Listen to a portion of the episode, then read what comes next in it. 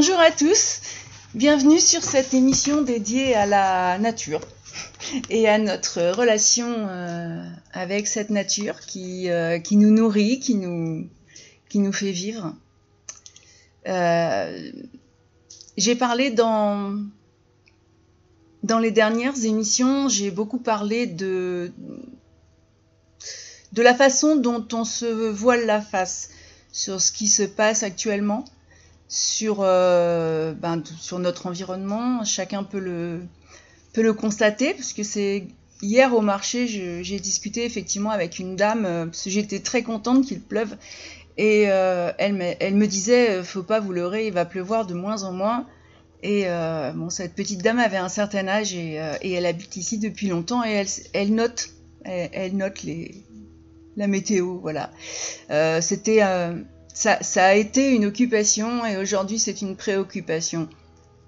C'est vrai que euh, bah, qu'elle qu'elle m'a parlé beaucoup de, ce qu'elle voyait autour et de, ce qui la choquait.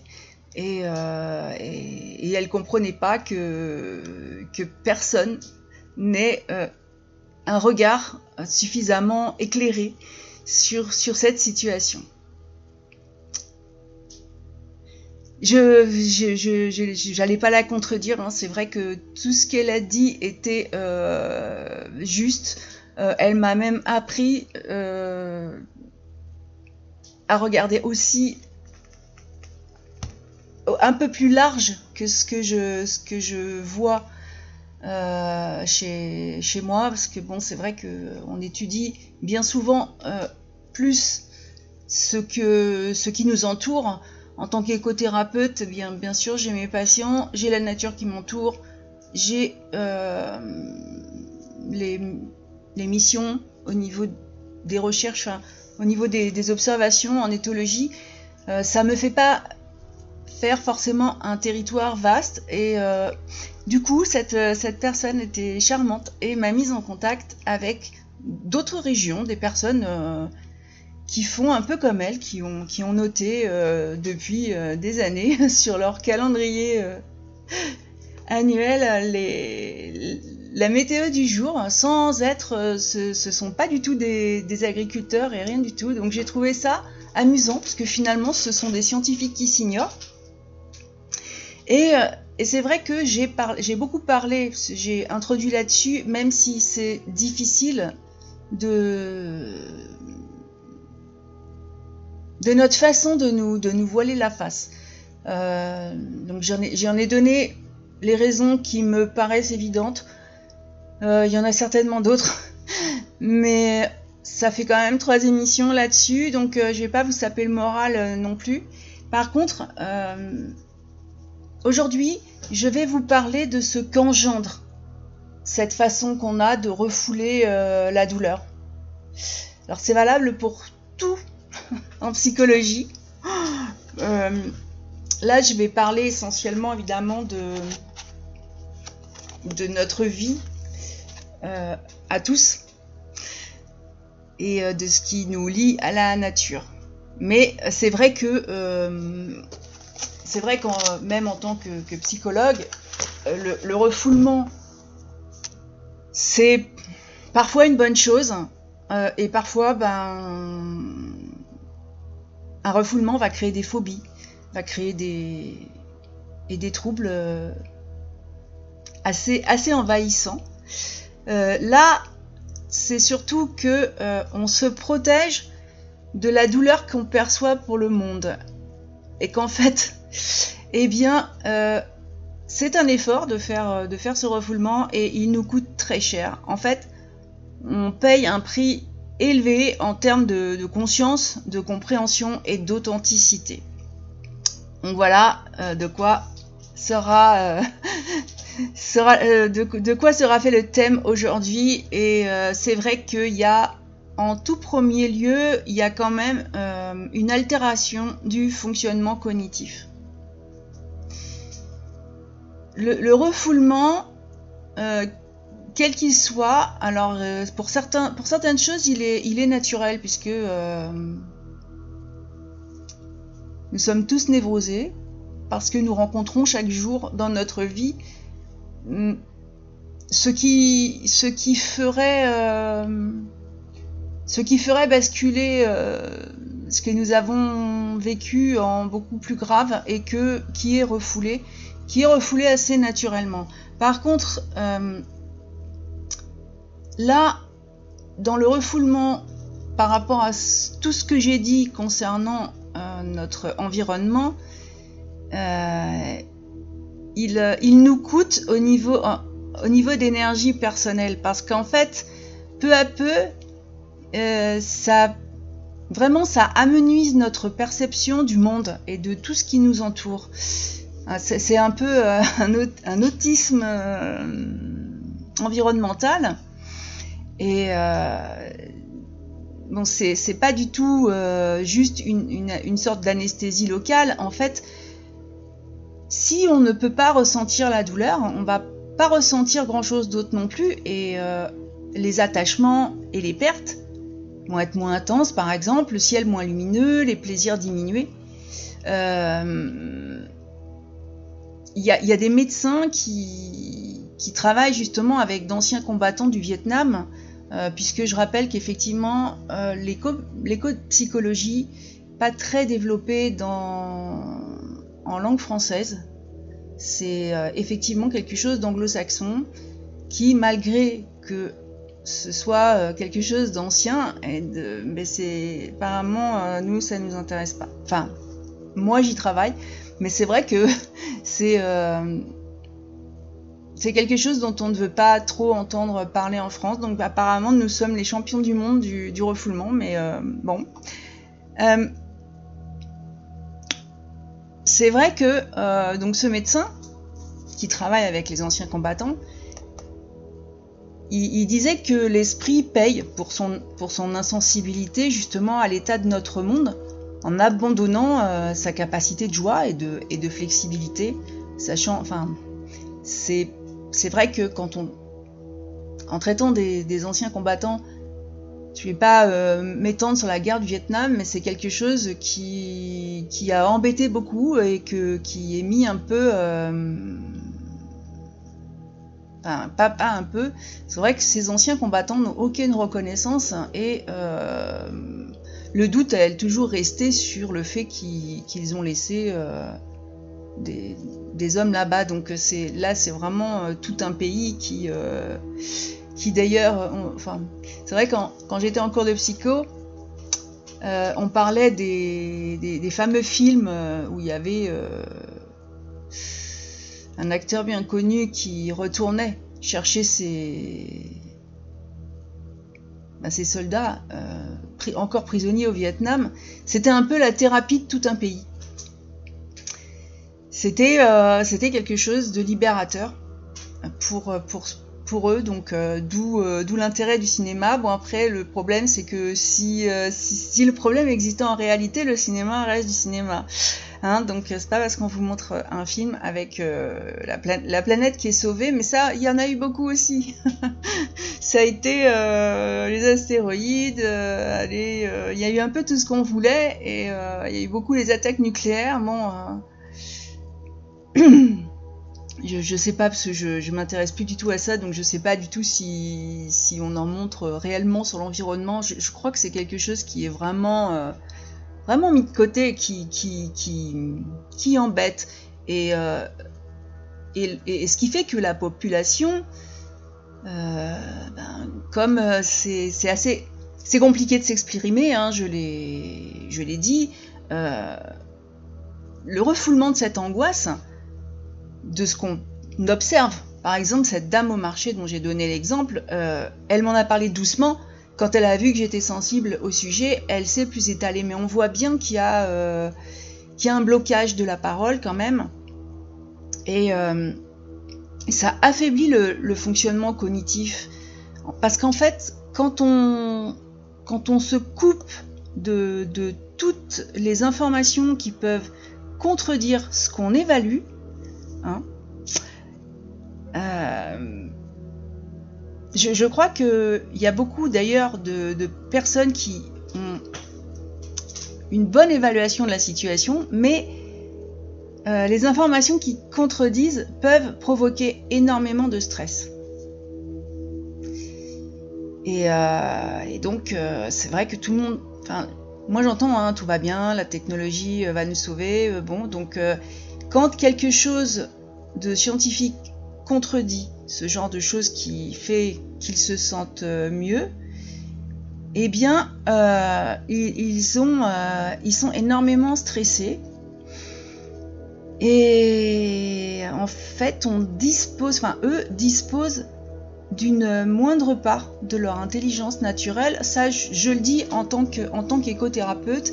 et pourtant, ces personnes qui consultent euh, viennent parce qu'effectivement, il y a beaucoup d'agoraphobie. Vous allez peut-être être surpris, mais il y a une peur aujourd'hui de la nature, une peur de tout, de tout ce qu'on montre et euh, de tout ce qui pourrait arriver. Euh, je vais vous donner une anecdote qui, enfin, ça m'a fait rire, mais quelque part, ce n'est pas vraiment drôle. Euh, moi, c'est vrai que je, pars avec un sac à dos et je bivouac, hein, donc voilà. Et puis, en rentrant après trois jours d'observation, de comptage et de marche, je rencontre des, gens qui n'étaient pas du tout d'ici, qui étaient, du Nord, qui, avaient pris quelques vacances, qui avaient pris leur, euh, petit tour euh, sur, les sur les dépliants de notre syndicat d'initiative. Alors, euh, si vous venez par ici, ne faites pas ça, vous allez vous perdre. on n'a pas beaucoup, on n'a pas énormément de tourisme dans cette région, donc c'est vraiment des personnes qui ont envie justement de, revenir à la nature, de, et euh, pas de se perdre. Par contre, je leur fous la trouille. Mais l'été dernier, en faisant des randonnées, j'ai quand même trouvé, euh, j'ai remis, j'ai remontré le, chemin à trois ou quatre groupes. Je trouve que c'est beaucoup vu le peu de touristes que nous avons. Là, pour en revenir à, mon anecdote, c'est vrai que je revenais, donc imaginez hein, les cheveux filasses, la transpiration au bout de trois jours euh, sans eau, euh, parce que l'eau est précieuse, donc j'ai préféré la boire. Euh, enfin bon, avec mon énorme sac. Et donc ces personnes étaient effectivement pas du tout sur le chemin du dépliant qu'ils m'ont montré. Et puis ils me regardent et puis ils me disent mais vous en avez un sac lourd? Je dis bah oui, quand je vais dans la montagne je campe. Et là vraiment mais ils m'ont regardé avec un regard complètement affolé en me demandant Mais euh, oh, vous n'avez pas peur des loups? J'avoue être resté un peu sur les fesses euh, euh, de cette réplique. Parce qu'alors déjà, non, en fait, le loup a plus peur de l'homme que le contraire déjà. Hein Donc s'il peut s'en passer, il va pas venir nous voir. Et en, de toute façon, on est dans une région où il n'y en a pas. Voilà. Euh, à la limite, euh, ce que je peux croiser qui, enfin, qui est dangereux. Ouais, si on se met sur sa route ou si on va en kikiner ses petits, c'est toujours la même chose. Euh, dans ma région, c'est le sanglier. Ils sont particulièrement balèzes. Et, et oui, quand, quand un sanglier fonce ou défend ses petits, il ne s'arrête pas. Après, c'est plus dangereux quand ils traversent les routes, parce que quand les joueurs roulent trop vite, bah, ils peuvent pas les éviter. Mais euh, bon, voilà, c'est, il n'y a pas de, il n'y a, pas de, réel, euh, de réel danger, à part celui d'être mal équipé, de faire n'importe quoi, de se perdre, de se tordre une cheville. Oui, voilà, ça c'est plus, euh, ce serait plus embêtant. Et, et c'est vrai qu'au niveau de mon activité d'écothérapeute, ce sont des personnes qui donc ont justement cette agoraphobie qui est liée à ça. Alors je ne sais pas après ce que diffusent les médias, il y en a beaucoup trop et, euh, j'avoue que ça ne m'intéresse plus.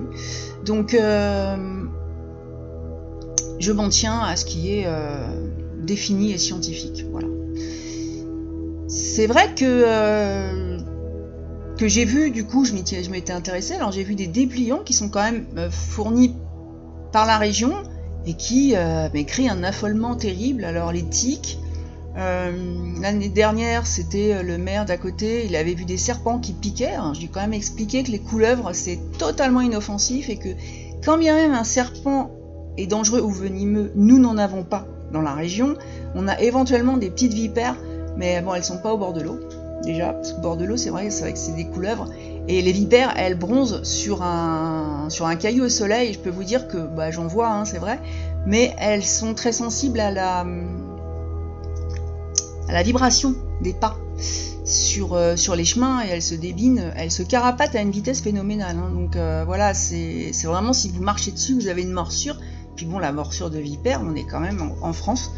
Euh, si, si, vous êtes équipé, hein, eh ben, vous n'avez pas utilisé votre téléphone portable pour faire des conneries avec, avec les réseaux sociaux et partager vos selfies. Vous avez gardé votre batterie et vous pouvez appeler les secours. Euh, et même vous géolocaliser. Donc c'est vrai que, euh, tout ça est paradoxalement donc on fait peur des maladies qu'on peut attraper dans la nature avec les arbres, avec euh, oh, mais c'est bah, par rapport à ce que à ce qu'on vous fait bouffer en nourriture industrielle. Alors ça c'est beaucoup plus inquiétant. Donc c'est vrai que quand j'ai parlé de, de, tout ce qui était politique, il y a un choix, un choix qui est économique. Donc euh, faire de la pub à longueur seconde, je vais de temps en temps, ben, comme j'ai des personnes âgées, euh, je me déplace, elles ne viennent pas euh, crapahuter dans les prés, et souvent ben, elles ont regardé des jeux, donc la télé reste allumée. Il y, a des publicités pour des choses que moi jamais je n'avalerais, hein, mais jamais. Franchement. Sachant qu'en général, tous les composants, enfin en dessous d'un certain pourcentage, euh, mais que je ne donnerai pas parce que je ne vais pas dire de bêtises, on est, ils sont plus obligés de vous mettre euh, la composition. Mais euh, tout ce qui est industriel, c'est souvent très calorique déjà et n'a aucune valeur, n'a plus aucune valeur nutritive. Hein. Ça a été tellement tarabiscoté que oui, là la santé, elle est en jeu et c'est tous les jours. Il y a des tabacs à tous les coins de rue. Apparemment, c'est quelque chose qui se vend énormément. fumer, est beaucoup plus dangereux que d'aller se balader dans les bois. Enfin, faut, faut faire un, rapport de, priorité. Bon, et fumer dans les bois, c'est embêtant, bien sûr, parce qu'il y en a qui foutent le feu. Ici, ça n'arrive pas, mais il y a des régions où c'est quand même assez fréquent. Donc, euh, parenthèse refermée, c'est vrai qu'il y a une, une, altération de ce fonctionnement cognitif, et donc euh, on, on, constate effectivement là une baisse euh, du QI général, euh, ça en fait partie. Il y a aussi une grande altération de l'accès à ce que moi j'appelle la conscience de, soi, mais donc d'accès aussi à l'inconscient. C'est l'accès à l'inconscient qui lève le refoulement. Et, et cet accès est complètement complètement altéré parce que quand on filtre la vérité sur, euh, sur cette situation, c'est une façon de se tromper soi-même, n'est-ce pas? Et euh, cette censure, comment je pourrais dire? C'est une espèce de censure subliminale, hein. Eh bien, elle vous empêche d'accéder à votre inconscient.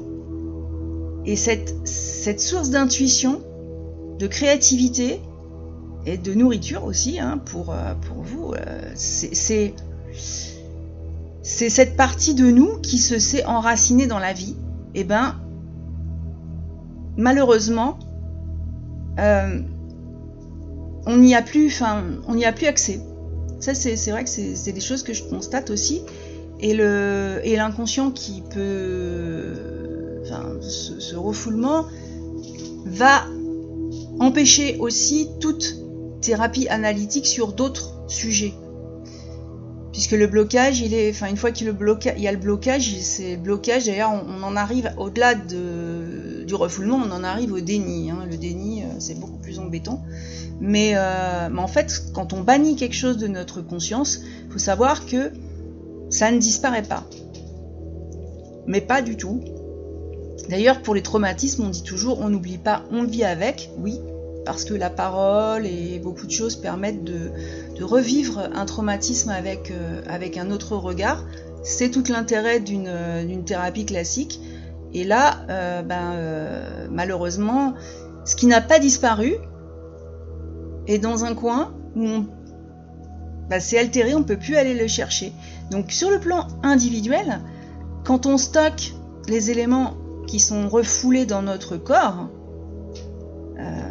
et ben là, ils vont par contre se, manifester sous forme de maladie. Oui, le stress, parce qu'en fait, le stress, euh, c'est le plus gros facteur de, tout ce que notre civilisation subit énormément de stress et c'est ce qui crée le plus de troubles au niveau physique. On, découpe, la médecine découpe, euh, les personnes, donc euh, bon. Euh, si vous avez un problème de foie, vous allez aller voir quelqu'un. Si vous avez un problème de autre chose, vous allez voir un autre. C'est vrai que c'est bizarre tout ça. Moi, je prends toujours l'individu sur un plan qu'on dit holistique, donc en entier. Mais bah oui, parce que l'esprit agit énormément sur le corps. Et l'inverse aussi, mais plus sous forme de dépression. Les douleurs, euh, quand il y a des douleurs chroniques, des, choses comme ça, euh, ça altère aussi une partie du mental, puisque ça crée aussi une dépression. Souvent. Et c'est vrai que, ben, euh, au niveau collectif, puisque ce refoulement est quand même, dans ce pays en tout cas, euh, vraiment collectif. Il euh, y a ben, la, détresse qui, est refoulée va se retrouver sur la scène de l'histoire à un moment ou à un autre. je vous renvoie pour ça à Carl Gustav Jung si vous voulez approfondir ce genre de choses, parce que moi je ne suis pas médecin. Et, euh, et c'est vrai que ben il avait euh, expliqué beaucoup de choses au niveau de des dictatures, de voilà qui, se retrouvaient dans l'histoire à cause justement de de cette détresse qui était euh, qui qu'on ne voulait pas s'avouer à soi, mais que finalement on, se venge sur les autres. quoi. C'est pas forcément conscient, justement, puisqu'on n'a plus accès à l'inconscient, on fait n'importe quoi. Voilà. Fin du chapitre. Mais c'est pas fini. C'est vrai que on, va aussi bousiller euh, notre instinct de conservation, notre euh, ce que moi j'appelle l'instinct animal. Et, euh, c'est bien. Et ça, c'est, pour moi, c'est ce qui est vraiment le plus dangereux voilà, les loups, par exemple, la tique, par exemple. Euh, l'instinct de conservation, euh, c'est vraiment le moteur le plus puissant du domaine biologique. Il est essentiel à, la préservation de, notre espèce et des autres et à la continuité de la vie. C'est grâce à cet instinct de conservation qu'on est arrivé là aujourd'hui. Euh, nos ancêtres avaient, avaient cet instinct. Et si même on prend l'antique système hindou, j'aime beaucoup. je m'y penche depuis quelques temps et, euh, c'est vrai que, je. il y a du pour et du contre, hein, mais euh, il y a du pour et du contre, mais c'est vrai que ce système des chakras, c'est. Euh, il y a un, instinct qui est associé au, chakra de base, qu'on appelle en yoga le Muladhara, qui va être appelé autrement, si c'est la Chine ou le Japon, mais qui représente vraiment euh, notre nature instinctuelle et c'est une source de notre euh, aspiration à la vie elle-même. Et donc pour eux, chez nous, ça c'est bloqué. Donc avoir peur de regarder ce qui menace la vie, euh, ben, pour eux, il y a un blocage donc au niveau du Muladhara qui nous prive de l'intelligence primale et des énergies essentielles à la survie. Et c'est bon, après c'est vrai que euh, au niveau survie, quand on, a peur, de toute façon la, peur elle, tue l'esprit. Donc euh, à partir du moment où on a peur, l'instinct de survie et l'instinct en général, il est euh, mis vraiment à mal. alors évidemment, ce chakra ne représente pas seulement une, dernière ligne de, naissance, de défense hein, dans la protection de la vie, mais euh, pour eux, il alimente euh, les, courants érotiques, par exemple, euh, de nos jours ou de nos années. Et ouvrir ce chakra de base, donc notre pleine volonté de vivre, signifie s'ouvrir ben, aux larmes qui sont réprimées, à la rage de notre douleur pour le monde, en psychanalyse, c'est bah, la prise de conscience. Et, c'est vrai qu'elle existe dans tous les dans, tout. C'est vrai que les hindous, c'est tellement ancien et l'utilisent toujours, bien qu'ils vont utiliser aussi la médecine moderne. J'aime bien cet exemple. Voilà. Et c'est vrai que ce fameux euh, chakra dont il parle, alors effectivement, c'est vrai que je vous parle de ça parce que euh, j'ai entrepris une étude des, énergies de notre corps. Euh, et c'est pas. Enfin, si, alors il y a des. Évidemment, il y a des mesures scientifiques, mais sinon, c'est pas, pas tellement répandu en Europe. C'est plus, plus, c'est plus asiatique. Ou alors, il y avait aussi euh, les, les Amérindiens. Mais bon, je, je me suis penchée sur le côté asiatique de l'énergie et du corps subtil. Et c'est vrai que c'est très intéressant, puisqu'en fait, eux l'ont toujours considérée, euh, elle est mesurable avec, euh, avec nos outils euh, technologiques. le corps a une... comme la musique, comme on a tous une vibration à un certain niveau. Et plus notre vibration est basse, en général, ben, c'est qu'on va, plus on va mal. Quand on a une vibration, alors il y a, il y a évidemment une fourchette. Mais c'est vrai que c'est, ce sont les, personnes qui vont bien. ça, c'est scientifiquement démontré. Et du coup, bah, je me suis intéressée à tout ça, parce que c'est vrai qu'on dit, euh, ça m'est arrivé de dire aux gens, euh, vous me bouffez mon énergie. Ça, vient bien de quelque part, et c'est vrai qu'on sent le corps qui, perd quelque chose. Euh, et, oui. Et oui, donc être en bonne santé, c'est vrai que c'est mental, physique et énergétique.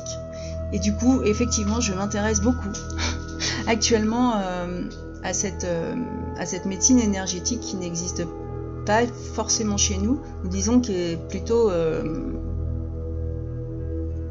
discutable. Mais ben, du coup, c'est vrai que, les chakras sont présentés avec, les couleurs, avec, et tout, ça, ça, a une vibration, effectivement qui est, mesurable en hertz. Euh, et, je fais pas mal d'expériences sur moi en ce moment. je, vous donnerai, si vous voulez, les résultats après. Mais n'empêche que quand on est coupé de ce fameux chakra, euh, on se prive de notre droit de naissance et de, toutes les connexions euh, profondes de la, toile de la vie. Donc il, va être appelé Eros par certains. Et sans lui, bien évidemment, on se dessèche, on se robotise. Hein.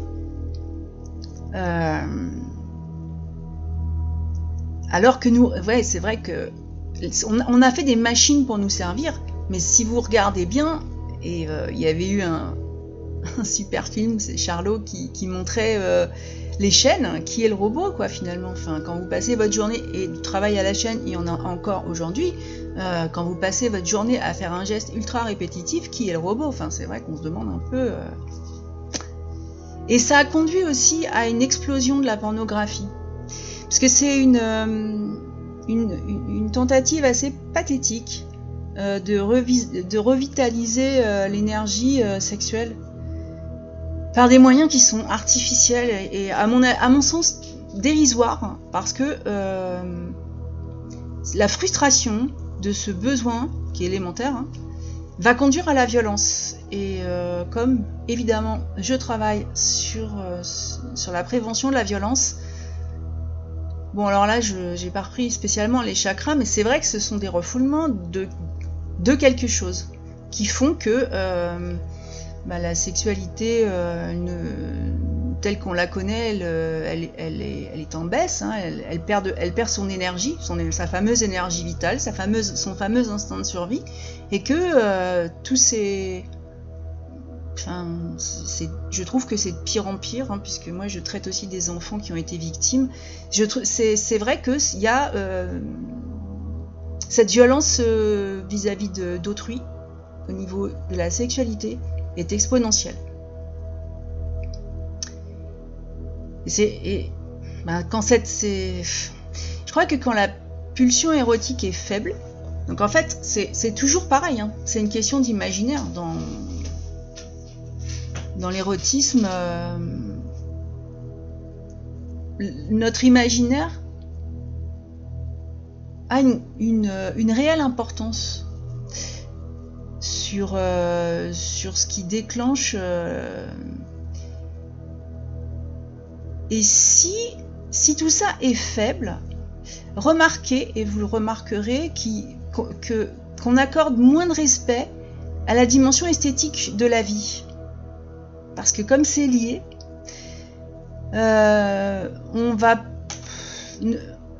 on considère plus les arts comme essentiels, par exemple. Parce que effectivement, euh, on peut, on peut le lier. Euh, et on va utiliser l'art ou ce que vous voulez pour embellir, pour afficher chez beaucoup la richesse. Et en fait, bon, le, les subventions euh, de l'art, de la musique, du théâtre euh, sont, et des communautés d'ailleurs sont considérablement euh, réduites. Hein, parce que c'est devenu un facteur de richesse. Et, euh, c'est vrai. Hein. Après, j'ai d'autres exemples qui sont plus parlants, hein, peut-être plus proches de, des auditeurs, j'en sais rien, mais euh, il y a le fait, enfin, j'ai vu dans des lotissements, c'était très drôle, quand euh, quand il y en a un qui change de voiture pour en avoir une plus grosse, plus neuve, vous allez voir que tous ceux autour, ils vont, euh, même s'ils n'ont pas de fric, hein, ils, vont emprunter, mais ils vont changer aussi de voiture. Alors, il y, en a évidemment, il y en a toujours un ou deux qui ne vont pas le faire, qui vont être un petit peu au-dessus de ça, parce que ben, c'est pas, la richesse, elle est intérieure. Hein. Donc, euh, c'est quelque chose pour moi qui est, euh, qui est vraiment un débordement d'avoir une plus grosse baraque, une plus grosse piscine. Euh, ici, moi, je suis désolée de, cette. de se lâcher là. Mais c'est vrai que euh, je suis dans une région où, franchement, on peut aller se baigner un peu où on veut dans les rivières et tout ça. Euh, où éventuellement il y a une très belle piscine municipale qui a été rénovée, donc voilà. Et ben, tous ceux qui ont fait, des, qui ont construit des maisons, en plus en parpaing, béton, c'est moche, c'est dans un village en pierre, ça fait, ça fait tâche. Ils ont mis une piscine, s'en servent une fois par an. Ça fait, je trouve, beaucoup d'eau polluée et euh, beaucoup de terre aussi creusée euh, pour une fois par an. Si c'est pour prendre l'apéro avec, euh, avec des amis, je sais pas, ils peuvent mettre une fontaine. Hein, non, mais c'est vrai que ça, ça fait partie du, ridicule total, euh, justement, de cette, altération. Donc on n'arrive pas. Enfin, c'est dur, c'est difficile à expliquer. Mais il y a une, euh, bah, une estime de soi. Voilà, une estime de soi qui, euh, qui est pratiquement qui est désolante et qui fait que euh, elle va être comblée par tout et n'importe quoi, bah, y compris euh, les achats, euh, parce que bon, c'est une addiction aussi, hein, donc de nombreuses addictions, on va dire. Et, dans notre culture, faut le constater, hein, il y a quand même une, poursuite désespérée des plaisirs et des satisfactions à court terme. On, a l'impression de, de, retrouver euh, l'hédonisme, mais dans la consommation de biens, de divertissement, de sexe, d'alcool.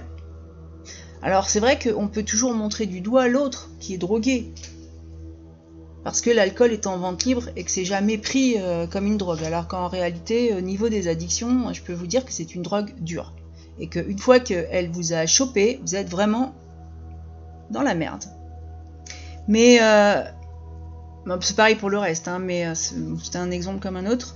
Euh, et cet hédonisme, c'est pas euh, un simple appétit, parce qu'il y a un aspect qui est frénétique et ce qui est frénétique n'indique pas euh, une, envie saine de vivre, euh, c'est plutôt son contraire. C'est euh, l'absence, le désir, voilà. Alors qu'on peut avoir, enfin, pour moi, la relation, aujourd'hui, bah après, euh, ne vous sentez pas euh, spécialement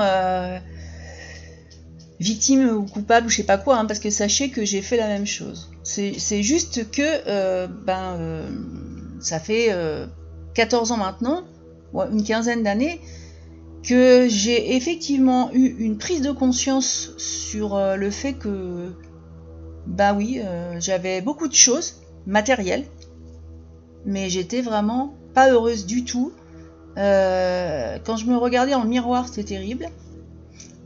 Et, euh, et, puis de toute façon, ben, clairement, euh, clairement, je souffrais d'anorexie, hein, et pas un peu. Mais qui est une addiction. L'anorexie, c'est une addiction sans substance.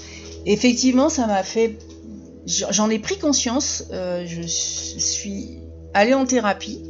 Et euh, ben oui, effectivement, euh, je suis revenue sur euh, énormément de choses, donc y compris sur, sur cet aspect de, de montrer, après, quoique comme j'ai des chevaux, ça peut être perçu comme certains, comme un signe extérieur de richesse. c'est aussi toute la perception qu'on peut en avoir. Si on ne connaît pas c'est vrai que c'est pas des chevaux, voilà, c'est pas des chevaux de compétition, c'est pas des chevaux de course, c'est pas des chevaux qui, ont des plein, qui sont plein papier, c'est euh, c'est des sauvetages. C'est vrai que je les nourris. Enfin, je les nourris. Il y a de l'herbe, hein, mais sinon c'est vrai qu'après l'hiver, oui, l'hiver ça a un coût, mais qui ici n'est pas euh, excessif. J'en discutais avec quelqu'un qui habite le Var, où là, par contre, euh, plus ça va, euh, avec les, sécheresses consécutives, euh, plus la botte de foin, elle augmente à, une vitesse extrême, qui fait qu'au bout d'un moment, ça va devenir pas possible. Et tous les systèmes ouverts, qu'ils soient biologiques ou sociaux, normalement, quand on a un bon feedback, elles s'auto-régulent. Euh, c'est-à-dire qu'en juste ce que je viens d'expliquer, c'est-à-dire en faisant un bilan, euh, quand on fait un bilan du, comportement, par exemple. Voilà, c'est un peu ce que j'appelle le feedback. Euh, c'est aussi nos réponses sensorielles, nos réponses cognitives, nos réponses émotionnelles, euh, celles qui peuvent nous fournir des informations qui vont guider nos actions et si on considère que nous faisons partie intégrante de notre monde, eh ben, euh, on peut voir que fermer euh, notre esprit, notre cœur à cette souffrance, ça bloque aussi le, fameux feedback essentiel à la vie, ça bloque le, bilan. Quand on fait Je fais toujours ce que j'appelle un... Euh, une espèce de ouais de, bilan de vie mais euh, de toutes parts. Euh, donc ça fait un peu euh, commerce comme si on faisait un on posait tout notre esprit à plat et, qu'on en faisait un tas enfin des flèches un tableau enfin voilà quoi. C'est vraiment le truc où on jette tout on triera après. Et, et justement, on, va garder ce qui est essentiel à la vie. C'est un inventaire mental, euh, quelque part, qui va permettre d'être euh, conscient de l'instant présent et qui va aussi permettre d'envisager autrement ce qui, les objectifs. Là, comme, comme ça ne se fait pas, comme c'est bloqué, ben euh, c'est vrai que euh, on continue comme on fait d'habitude, donc ça risque pas de s'améliorer. Et taire ces, réactions les plus, les plus profondes à l'état de, notre planète va pas créer seulement un sentiment d'insignifiance, il va, il va engluer dans le et aggraver. Chaque acte de déni, qu'il soit conscient ou pas, je parlais du déni, donc c'est vrai qu'après le refoulement, on a le déni, euh, et, et, ben ça empêche de, réagir. Voilà, c'est vrai que pas de réaction. Et, euh, et, en plus, ça donne un peu un rôle de victime. C'est vrai, hein, on se sent, euh, enfin moi non, mais c'est vrai qu'on se plus mais on va se sentir victime de la situation, victime des, des catastrophes naturelles, victime de la sécheresse, victime, victime, victime. En fait, on n'est pas victime, nous sommes avant tout responsables.